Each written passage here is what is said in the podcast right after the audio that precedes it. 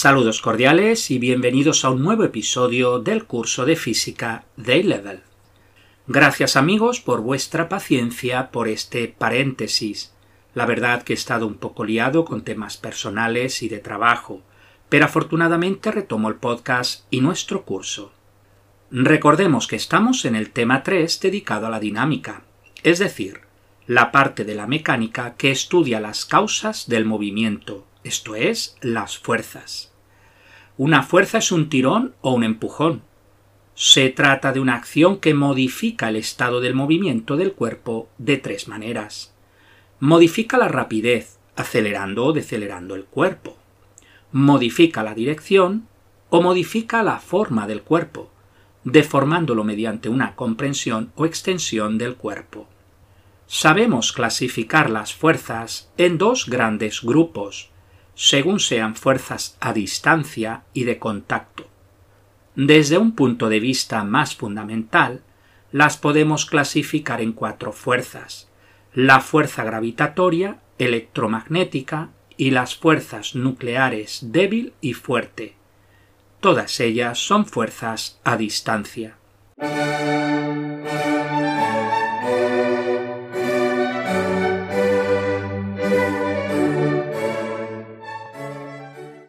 El estudio clásico que realizamos sobre fuerzas es básicamente el realizado por Isaac Newton en su clásica obra Principios Matemáticos de Filosofía Natural, publicada en 1687.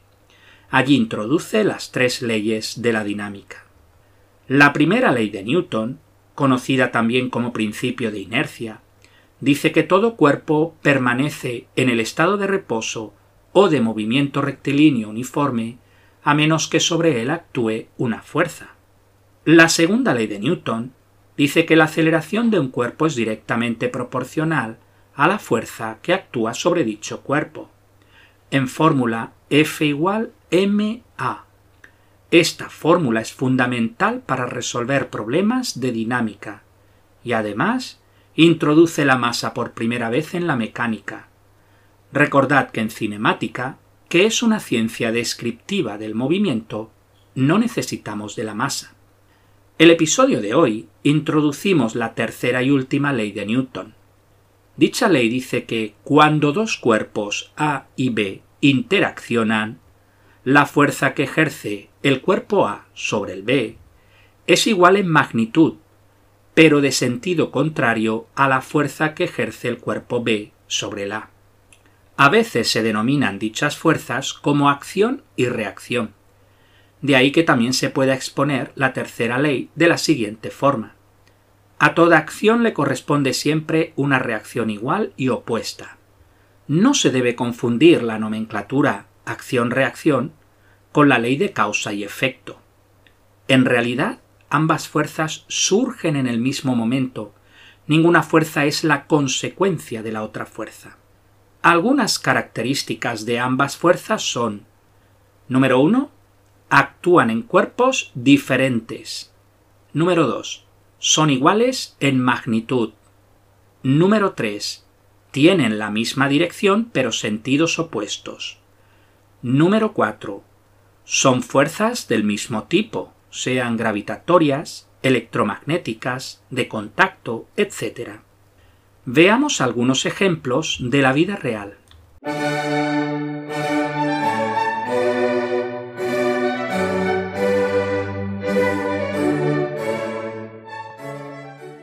Todos somos atraídos a la superficie del planeta Tierra debido a la fuerza de gravedad.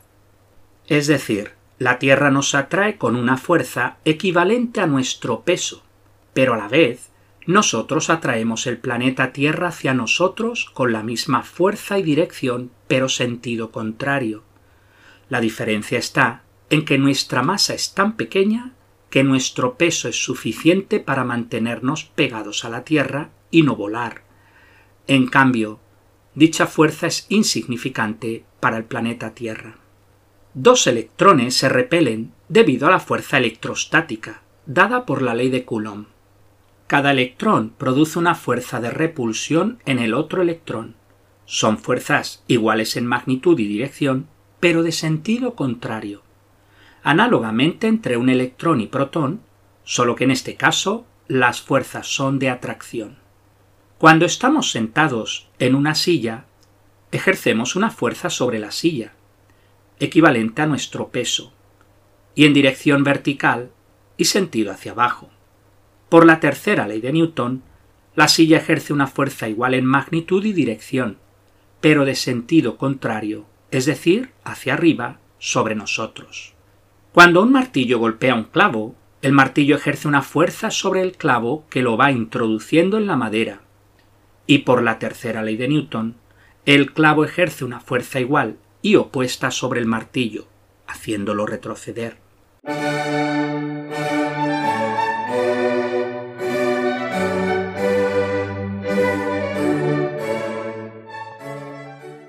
Imaginad que estáis dentro de un bote y os acercáis al muelle, de forma que cuando llegáis dais un paso para salir al muelle pero al hacer dicho movimiento el bote retrocede, por lo que acabáis en el agua. Para evitar esto lo primero que se debe hacer es amarrar bien el bote. Un bombero que apaga el fuego de un edificio debe sostener la manguera fuertemente.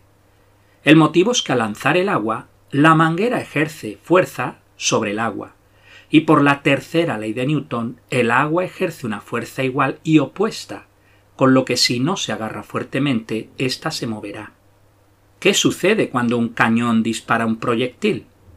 El cañón ejerce una fuerza sobre el proyectil, el cual sale disparado.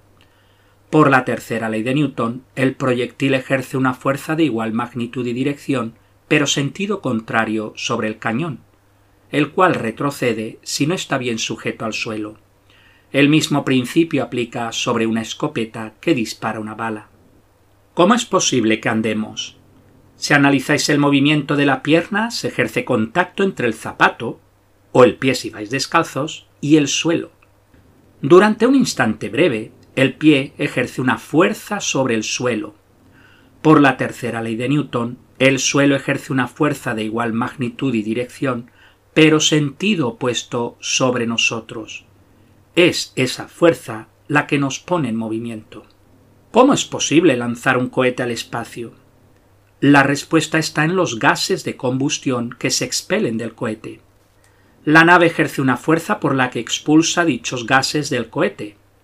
Y por la tercera ley de Newton, los gases expelidos ejercen una fuerza de igual magnitud y dirección, pero sentido contrario sobre el cohete.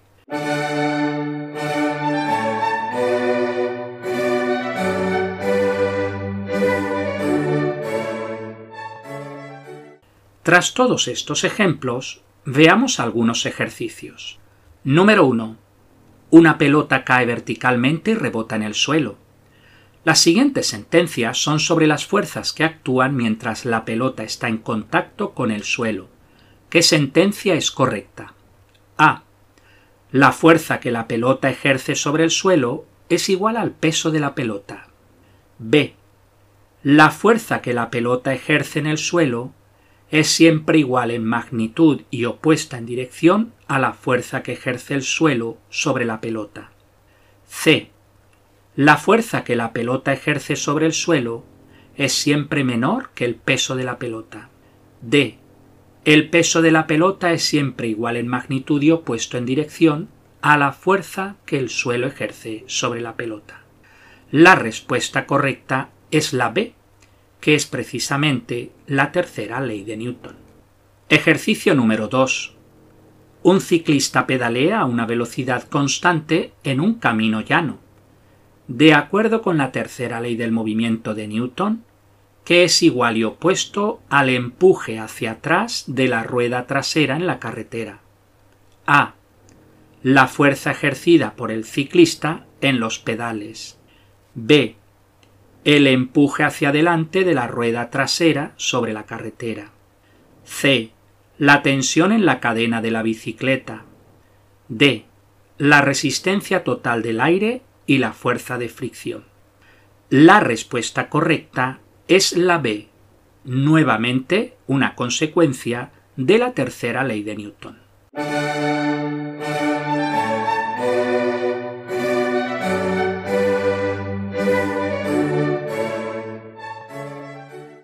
Ejercicio número 3. Describe el par de fuerzas implicado en cada uno de los siguientes ejemplos, indicando el objeto en el que actúa cada fuerza, el tipo de fuerza y la dirección de la fuerza. A. Pisas el pie de otra persona.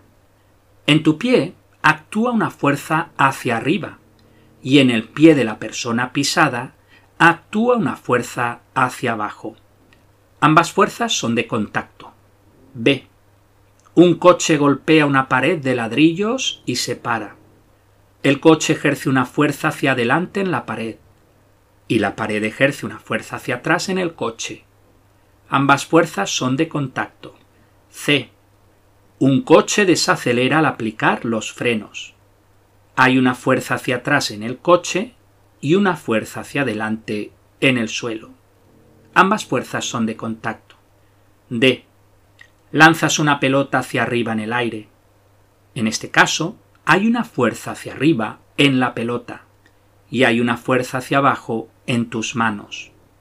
Ambas fuerzas son de contacto. Ejercicio número 4.